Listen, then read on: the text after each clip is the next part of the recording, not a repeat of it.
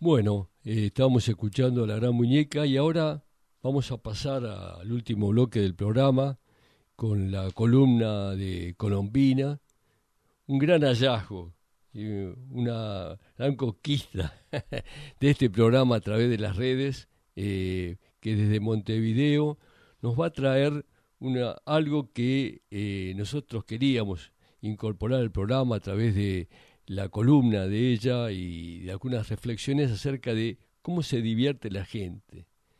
Porque lo que van a escuchar ahora con imágenes, con algún, eh, incluso con una primera presentación que tiene la columna eh, de los principios del siglo pasado, eh, lo que se ve reflejado en, en este, esta entrevista que hace Colombina a la historiadora Milita Alfaro es las voces que, que faltan muchas veces en, en, el análisis de programas como este, de Fuegos de Carnaval, que es eh, la voz de la gente común, de la gente corriente, de saber cómo se divierten en el carnaval, cómo se han divertido a lo largo del tiempo, por qué los cambios, por qué, eh, cómo influyen, se influye en los gustos y también eh, en el modo en que participan.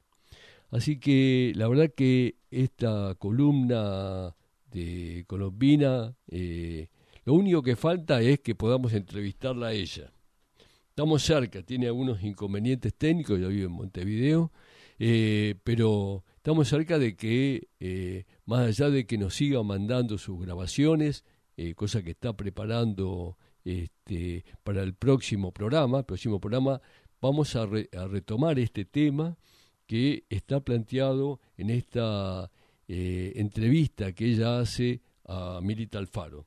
Así que bueno, sin más, empezamos con este, este video eh, de Colombina.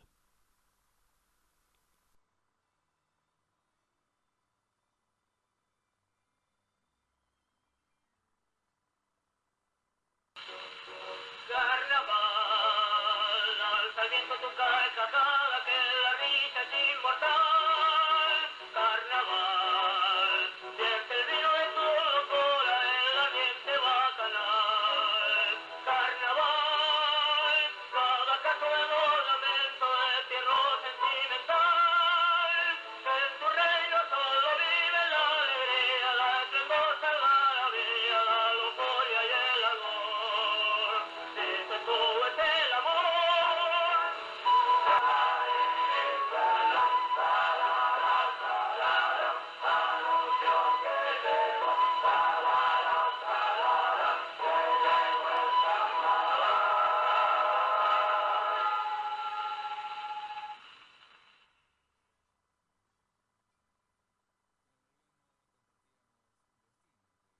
¿Por qué elegiste especializarte en el tema del carnaval uruguayo? Bueno, sí, claro, porque en general los historiadores, bueno, hacen historia política. En este país, bueno, la historia política tiene una gran preeminencia. Y yo, mira, siempre sentí como que, este, más allá de la, importancia, es imprescindible conocer esos procesos políticos, sociales, económicos y todo lo demás, pero me parecía que ahí como que estaba faltando una aproximación más hacia la gente, porque ahí tú estás más trabajando, digo, con los elencos políticos, con las figuras más renombrados o que tienen un mayor reconocimiento, que han pasado a la historia justamente por su obra. Y yo decía, bueno, pero además de todo eso que es tan importante, atrás de ellos hay una sociedad que vive, que tiene sus sus preocupaciones, sus intereses, sus conflictos, sus alegrías, y de eso hay poco y nada, se sabe, ¿no? Y entonces yo decía, me parecía como que esas voces faltaban, las de la gente común y corriente, hombres, mujeres, los niños.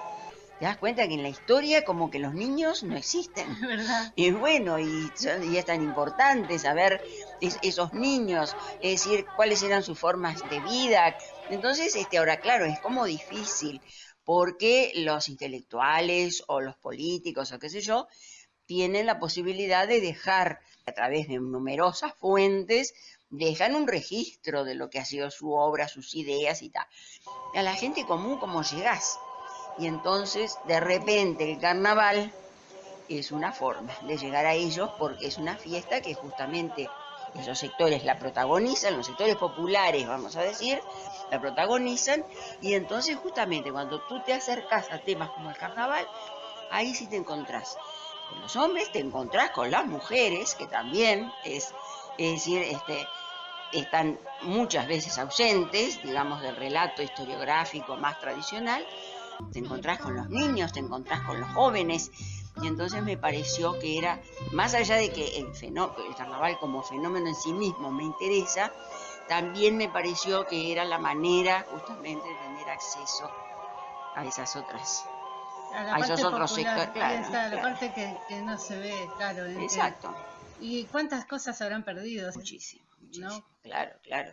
Uno cuando recopila este tipo de material, un poco la tarea que nosotros hacemos en Anáforas apunta a eso, cómo la documentación está dispersa, muchísima de ella ya es irrecuperable porque se perdió, es decir, porque nunca hubo políticas por parte del Estado de conservación de ese material, porque justamente se le considera una cosa como sin importancia.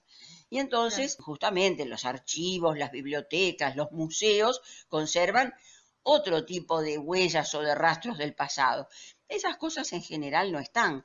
Y, y bueno, se pierden y yo creo que no, que es muy importante porque justamente tienen también este, huellas de un, de un pasado que también habla de nosotros. Cierto, porque de repente la gente lo toma como simple diversión y va más allá porque es parte de nuestra cultura. Exactamente, exactamente. Y además también uno dice, bueno, las formas en que, la, en que una sociedad se divierte o juega también este, son datos importantes porque además también cuando uno los ve en el transcurso del tiempo, uno ve que esas cosas cambian. Bueno, un poco lo que hablábamos antes. Es lindo ver la evolución. Claro, la gente se divierte de maneras distintas de acuerdo al contexto, al momento que está viviendo, ¿verdad? Y entonces ver cómo esas cosas cambian también es una manera de hacer ese seguimiento del proceso histórico este, de esta, desde esta otra mirada que me parece que es interesante. ¿Alguna vez tuviste el deseo de integrar un conjunto de carnaval?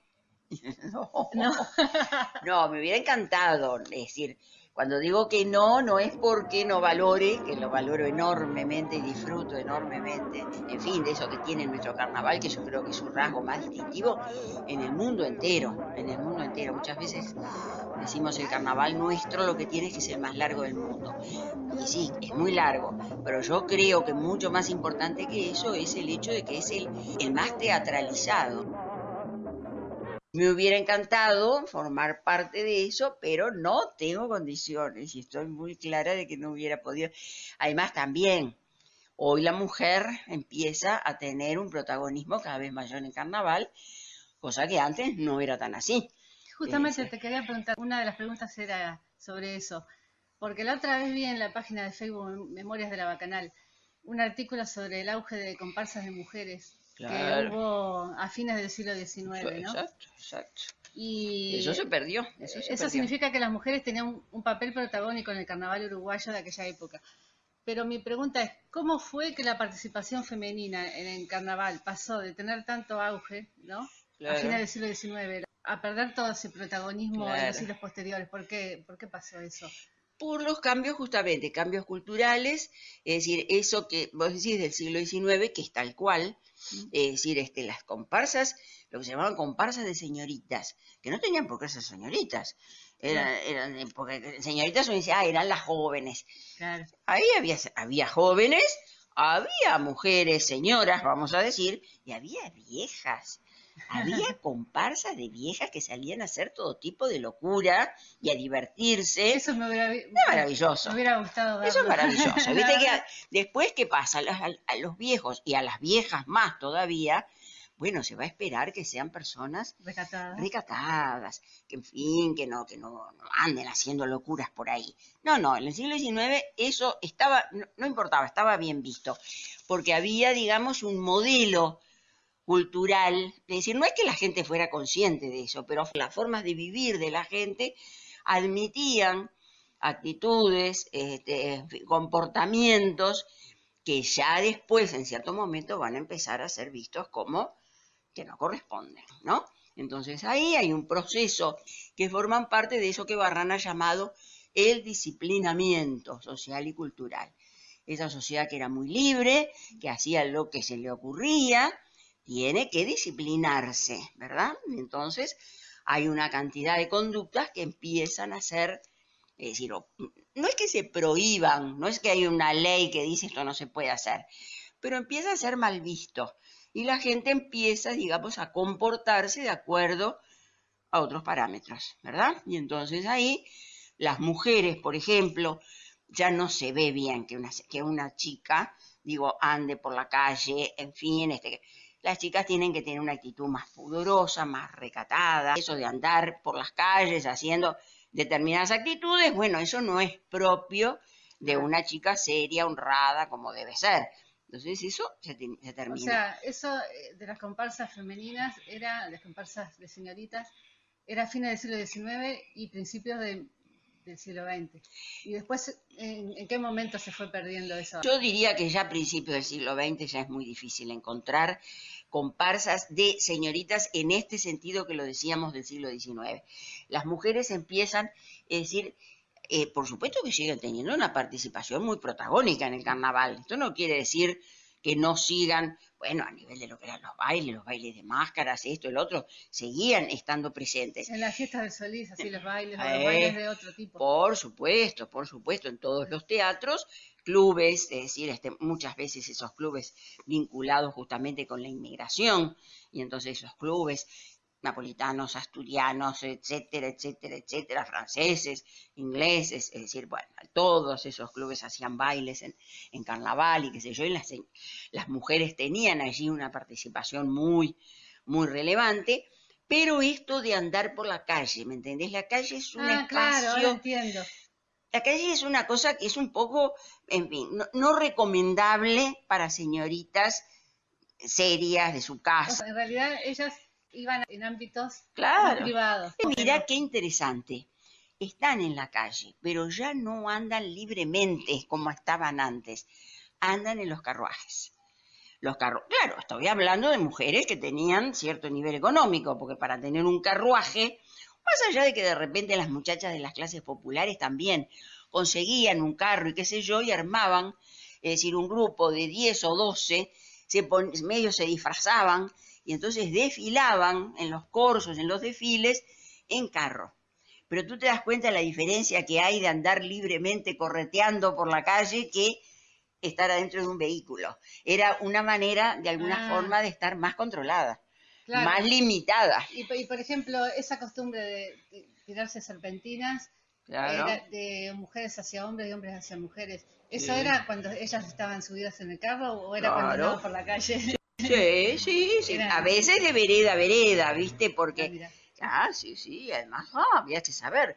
Porque no se tiraba la serpentina así a lo loco. Se tiraba, se sabía muy bien cómo se trataba de llegar a quien uno quería. Porque era un mensaje eso, tirar una serpentina. Y por supuesto de los carros. Están las fotos en que los carruajes están llenitos, las ruedas, las serpentinas enredadas porque era la forma de jugar. ¿Cómo había venido a sustituir aquel juego mucho más eh, salvaje, bárbaro, violento, agresivo, que era el juego de, justamente, el juego del principio del siglo, principios y mediados del siglo XIX, que eran los baldazos de agua, que eran los proyectiles de todo tipo, porque eran huevazos, pero eran también tomatazos, lo que quisieras. Claro, eso era el carnaval. Eso es lo que decíamos el carnaval bárbaro, entre comillas, ¿verdad? Ahí va. a diferencia de lo que es el carnaval disciplinado, que comienza, siempre es lentos esos cambios, ¿no? Porque, es decir, son cosas que se procesan en el tiempo, entonces uno dice, bueno, a fines del siglo XIX empiezan a darse cambios que finalmente en el siglo XX van a dar lugar a una fiesta más civilizada. Y bueno, una de las características de esa fiesta es la serpentina, los papelitos, es una forma de juego como más este, más elegante, más, más refinada. Más, allá de cosas horribles que podían pasar con la serpentina, porque no faltaba quien, es decir, en esas calles que quedaban totalmente tapadas de papel, del papel de las serpentinas, porque después que terminaba el desfile, era brutal la cantidad de papel que... Y, este, y bueno, no había quien no tiraba un fósforo en eso. Y aquello se prendía fuego, las mujeres con los trajes. Es decir, eran las épocas en que las mujeres tenían los trajes hasta la, hasta los, hasta los pies, ¿verdad? Las, polleras, los pollerones largos, los, los vestidos de antes, ¿no? Y hubo este, cosas muy tremendas. Hubo accidentes donde se prendió fuego todo. Tremendo, tremendo. Las partidarias del divorcio, que era un carro, porque esos carros de los que yo te hablaba, todos se ponían un título. Si no eran agrupaciones, no eran comparsas, pero salían en carro con un título. Y hubo, bueno, en 1906 este, la sociedad estaba tremendamente este, polarizada en torno a una ley que era muy revolucionaria, que era la ley de divorcio, ¿no? Es decir, en aquel momento era un escándalo. Entonces estaban las mujeres que efectivamente, mujeres y hombres que apoyaban, que lo consideraban un avance para la sociedad, este, que existiera una ley de divorcio que legalizara la separación de parejas que no querían seguir estando juntas, pero después estaban fundamentalmente este, encabezados por la Iglesia Católica, quienes consideraban que aquello era un escándalo y que había que, frenarlo. Entonces había un debate muy, muy fuerte. Y en ese carnaval salen unas chicas que tampoco es que fueran grandes militantes de, a favor del divorcio, eran unas gurisas jóvenes, muchachas de 16, 18 años, y claro, como el tema estaba ahí sobre el tablado, es como ahora, ¿qué, de, qué, ¿de qué se hablan los tablados? de los temas. Ahí, ahí está. Y entonces les ocurrió ponerle al, carro partidarias del divorcio. Como 15 muchachas arriba del carro. Y este, bueno, tiraron un fósforo, el carro lleno de serpentinas. Ah, porque fue intencional. Pensé que nunca se supo, porque nunca se supo quién fue.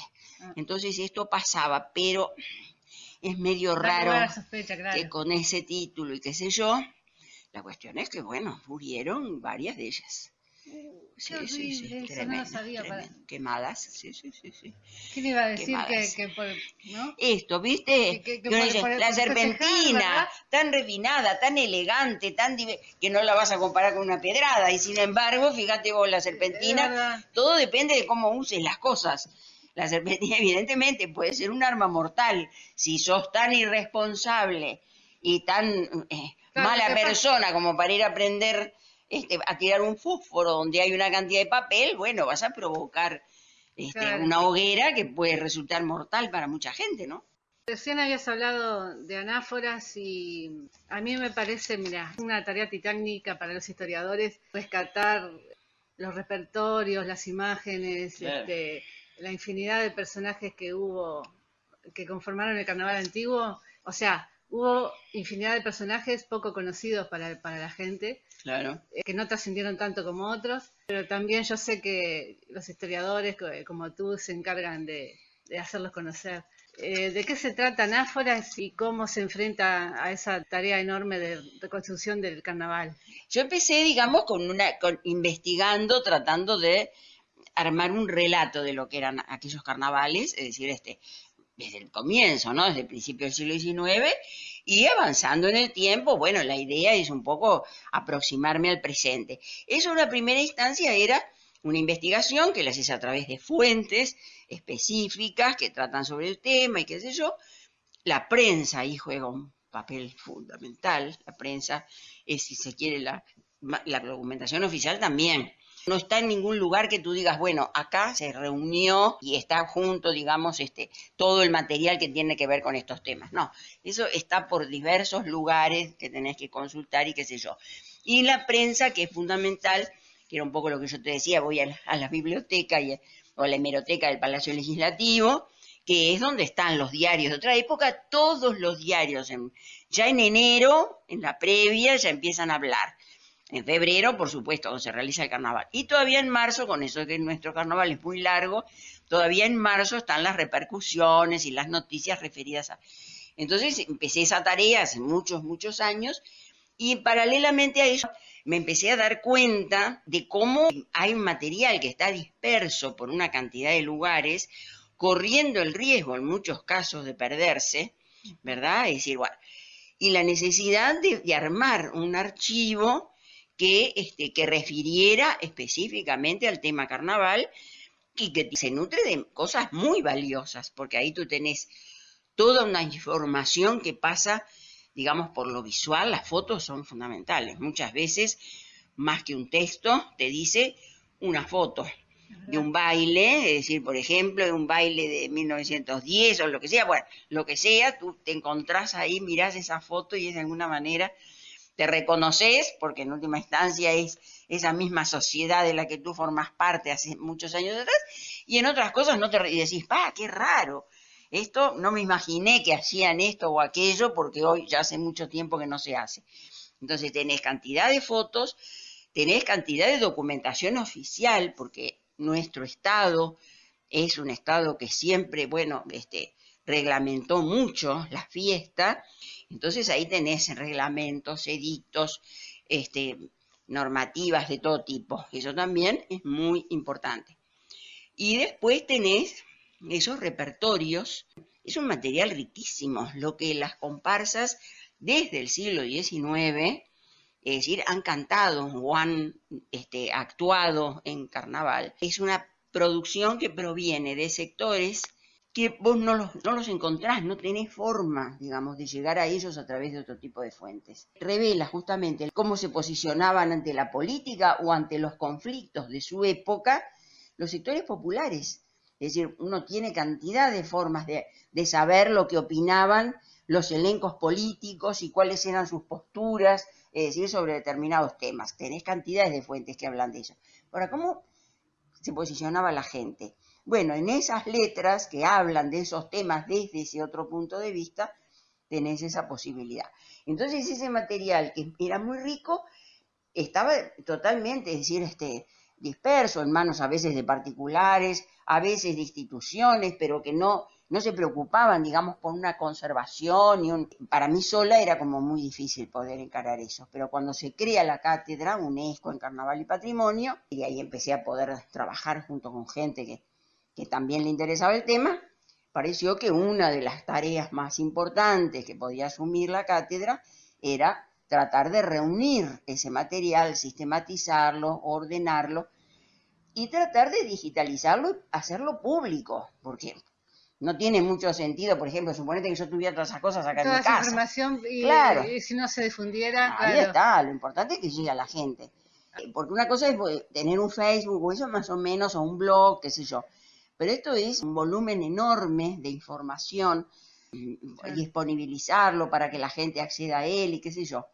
Y Anáforas, que es un proyecto que funciona dentro de la FIC, de la Facultad de Información y Comunicación, justamente es una cosa que ya está, es decir, establecida desde el punto de vista técnico, digo, está todo, todo este armado ya. Bueno, tuvieron la generosidad de ofrecernos dentro de las diferentes páginas que, que, hay metidas adentro de Anáfora, decir, bueno, ¿y ustedes no quieren tener una página dedicada a Carnaval Montevideano? Bueno, sí, queremos, queremos, por supuesto. ¿En qué año fue? Y esto surgió, esto debe ser alrededor de 2016, 2017, vino el ofrecimiento de anáforas. Entonces nos costó bastante tiempo es decir, sabíamos que teníamos esa posibilidad, pero bueno, aprovecharla, echarla a andar, decir, bueno, ¿cómo hacer? Y por suerte, de a poquito pudimos empezar a hacerlo, y por allá, yo diría por 2019, más o menos, bueno, ya teníamos más o menos claro y empezamos eh, con los primeros documentos, de a poquito, de a poquito, de a poquito. Yo creo que, sí, me parece que fue en febrero de 2020, se hizo el lanzamiento. En aquel momento yo creo que eran unos pocos cientos, ponele 300, 400 documentos, estábamos muy orgullosos de decir, ah, tenemos ya subidos como 400 documentos. En este momento ya son miles, ¿no? Porque, claro, hemos seguido trabajando y no te digo los que, los que tenemos todavía por subir. Anáforas nos hizo este ofrecimiento y nosotros pudimos empezar a dar a conocer, este, poner en línea, porque hoy eso es este, consulta de cualquiera que quiera. Muchas gracias. Encantada yo de charlar contigo, me encanta y me parece muy importante lo que haces porque difundís, es decir, esto está, está buenísimo que haya diferentes este, canales a través de los cuales la gente pueda este, sí. conocer un montón de cosas, ¿no? Muchas gracias.